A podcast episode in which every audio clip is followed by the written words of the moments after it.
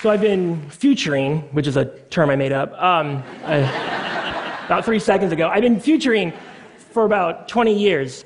And when I first started, I would sit down with people and I'd say, hey, let's, let's talk 10, 20 years out. And they say, great. And I've been seeing that time horizon get shorter and shorter and shorter. So much so that I, I met with a CEO two months ago and I said, look, look, you know, we started our initial conversation. He goes, I love what you do. I want to talk about the next six months. we have a lot of problems that we are facing. These are civilizational scale problems. The issue, though, is we can't solve them using the mental models that we use right now to try and solve these problems. Yes, a lot of great technical work is being done, but there's a problem that we need to solve for a priori before if we want to really move the needle on those big problems. Short termism, right? There's, there's no marches, there's no bracelets, there's no petitions that you can sign to be against short termism. I tried to put one up and no one um, signed. so weird. Um, but it prevents us from doing so much. Short termism, for many reasons, has pervaded every nook and cranny of our reality. So I just want you to take a second and just think about an issue that you're thinking, working on. It could be personal, it could be at work, or it could be move the needle world stuff. And think about how far out you tend to think about the, the solution set for that. Because short termism prevents the CEO from buying really expensive safety equipment it'll hurt the bottom line. So we get the Deepwater Horizon.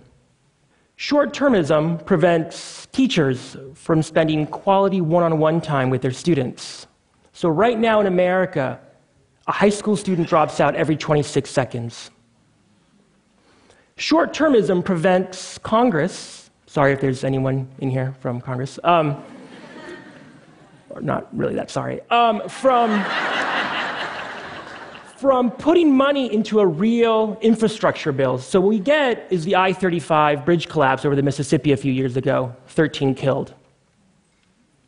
It wasn't always like this. We did the Panama Canal, pretty much have eradicated global polio. We did the Transcontinental Railroad, the Marshall Plan.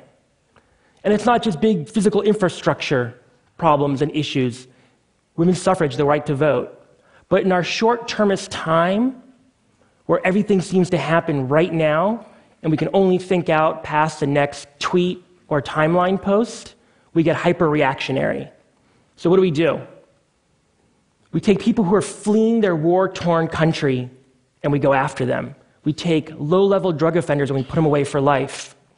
And then we build McMansions without even thinking about how people are going to get between them and their job. It's a quick buck. Now, the reality is, for a lot of these problems, there are some technical fixes, a lot of them. I call these technical fixes sandbag strategies, right? So you, you know there's a storm coming, the levee is broken, no one's putting any money into it. You surround your home with sandbags, and guess what? It works. The storm goes away, the water level goes down, you get rid of the sandbags. And you do this storm after storm after storm.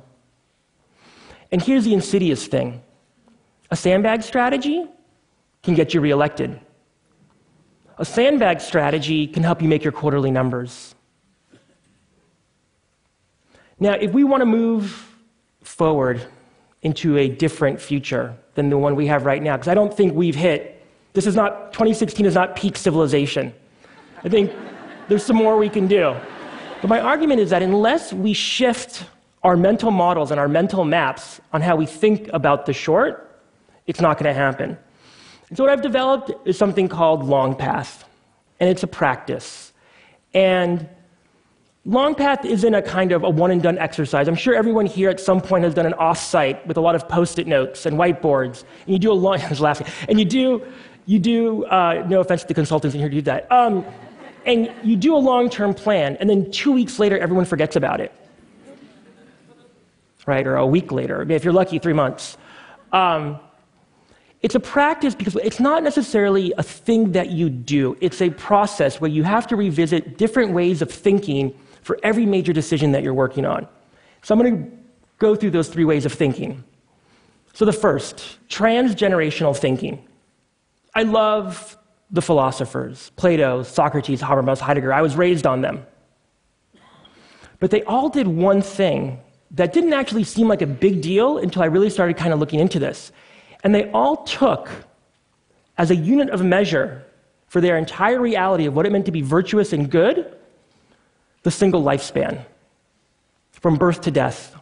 But here's the problem with these issues they stack up on top of us, but because the only way we know how to do something good in the world is if we do it between our birth and our death. That's what we're programmed to do. If you go to the self help section in any bookstore, it's all about you, which is great, unless you're dealing with some of these major issues. And so, with transgenerational thinking, which is really kind of transgenerational ethics, you're able to expand how you think about these problems. What is your role in helping to solve them? Now, this isn't something that just has to be done at the Security Council chamber. It's something that you can do in a very kind of personal way. So, every uh, once in a while, if I'm lucky, my wife and I like to go out to dinner. And we have three children under the age of seven. So, you can imagine it's a very peaceful, quiet meal. So we, we, we sit down, and like literally all I want to do is just like eat and chill, right? And my kids have a completely and totally different idea of what we're going to be doing. And so my, my first idea is my, is my sandbag strategy, right? It's to go into my pocket and take out the iPhone and give them Frozen or some other best selling game thing. Um, and, and then I stop and I have to kind of put, you know, because I'm doing this, I have to put on this transgenerational thinking cap. I don't do this in the restaurant because it'd be bizarre, but I have to. I did it once, and that's how I learned it was bizarre. Um, and you have to kind of think okay, I can do this, but what is this teaching them? So, what does it mean if I actually bring some paper or engage with them in conversation? It's hard. It's not easy. And I'm making this very personal. It's actually more traumatic than some of the big issues that I work on in the world, is entertaining my kids at dinner. Um, but what it does is it connects them here in the present with me, but it also, and this is the, the, the crux of transgenerational thinking ethics, it sets them up to how they're going to interact with their kids and their kids and their kids. Second, future thinking. When we think about the future, 10, 15 years out, give me a vision of what the future is. You don't have to give it to me, but think it in your head. And what you're probably going to see is the dominant cultural lens that dominates our thinking about the future right now technology. So, when we think about the problems, we always put it through a technological lens, a, tech centric, a techno utopian. And there's nothing wrong with that, but it's something that we have to really think deeply about if we're going to move on these major issues. Because it wasn't always like this, right? The, the ancients had their way of thinking about what the future was. The church definitely had their idea of what the future could be, and you could actually pay your way into that future, right? And luckily for humanity, we got the scientific revolution. From there, we got the technology. But what has happened, and by the way, this is not a, a critique. I love technology. There's everything in my house talks back to me, from my children to my speakers to everything. But we've, we've abdicated the future from, from the high priests in Rome to the high priests of Silicon Valley. And so when we think, well, how are we going to deal with climate or with poverty or homelessness, our first reaction is to think about it through a technology, you know, a technology lens. And look, I'm not advocating that we go to this guy. This is not, and I love Joel, don't get me wrong. Um, but I'm not saying we go, we go to Joel. What I'm saying is we have to rethink our base assumption about only looking at the future in one way, only looking at it through the dominant lens, because our problems are so big and so vast that we need to open ourselves up. And the, so that's why I do everything in my power not to talk about the future. I talk about futures. It opens a conversation again. So when you are sitting and thinking about how do we move forward on this major issue, it could be at home, it could be at work, it could be again on, this, on the global stage. Don't cut yourself off from thinking about something beyond technology as a fix, because we're more concerned about technological evolution right now than we are about moral evolution. And unless we fix for that, we're not going to be able to get out of short termism and get to where we want to be.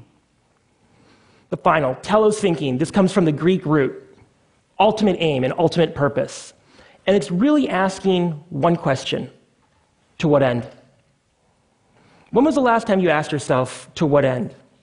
And when was the last time, and when you asked yourself that, how far out did you go? Because long isn't long enough anymore. Three, five years doesn't cut it. It's 30, 40, 50, 100 years. In Homer's epic, the Odyssey, Odysseus had the answer to his what end. It was Ithaca. It was this bold vision of what he wanted to return to to Penelope. And I can tell you because of the work that I'm doing, but also you know it intuitively, we have lost our Ithaca. We have lost our to what end. So we stay on this hamster wheel. And yes, we're trying to solve these problems, but what comes after we solve the problem? And unless you define what comes after, people aren't going to move. You know, the businesses, and this just about business, but the businesses that do consistently, who break out of short termism, not surprisingly, are family run businesses. They're transgenerational, they're telos, they think about the futures. And this is an ad for uh, Patek Philippe. They're 175 years old. And what's amazing is that they literally embody this kind of long Pathian sense in their brand. Because, I'll uh, move out of the way. You never actually own a Patek Philippe, and I definitely won't. Um, unless someone wants to just like throw $25,000 on the stage. Uh, you, you merely look after it for the next generation. So it's important that we remember the future. We treat it like a noun. It's not. It's a verb. It requires action. It requires us to push into it. It's not this thing that washes over us, it's something that we actually have total control over. But in a short term society, we end up feeling like we don't. We feel like we're trapped. We can push through that. Now I'm getting more comfortable in the fact that at some point in the inevitable future, I will die. But because of these new ways of thinking, and doing, both in the outside world and both and also with my family at home. And when I'm leaving my kids, I get more comfortable in that fact. And it's something that a lot of us are really uncomfortable with. But I'm telling you, think it through. Apply this type of thinking, and you can push yourself past what's inevitably very, very uncomfortable. And it all begins really with yourself asking this question What is, what is your long path? But I ask you, when you ask yourself that now or tonight or behind the steering wheel or in the boardroom or the situation room, push past the long path, quick, oh, th- what's my long path the next three years or five years? Try and push past your own life if you can, because it makes you do things a little bit bigger than you thought were possible. Yes, we have huge, huge problems out there um, with this process, with this thinking, I think we can make a difference. I think you can make a difference, and I believe in you guys. Thank you.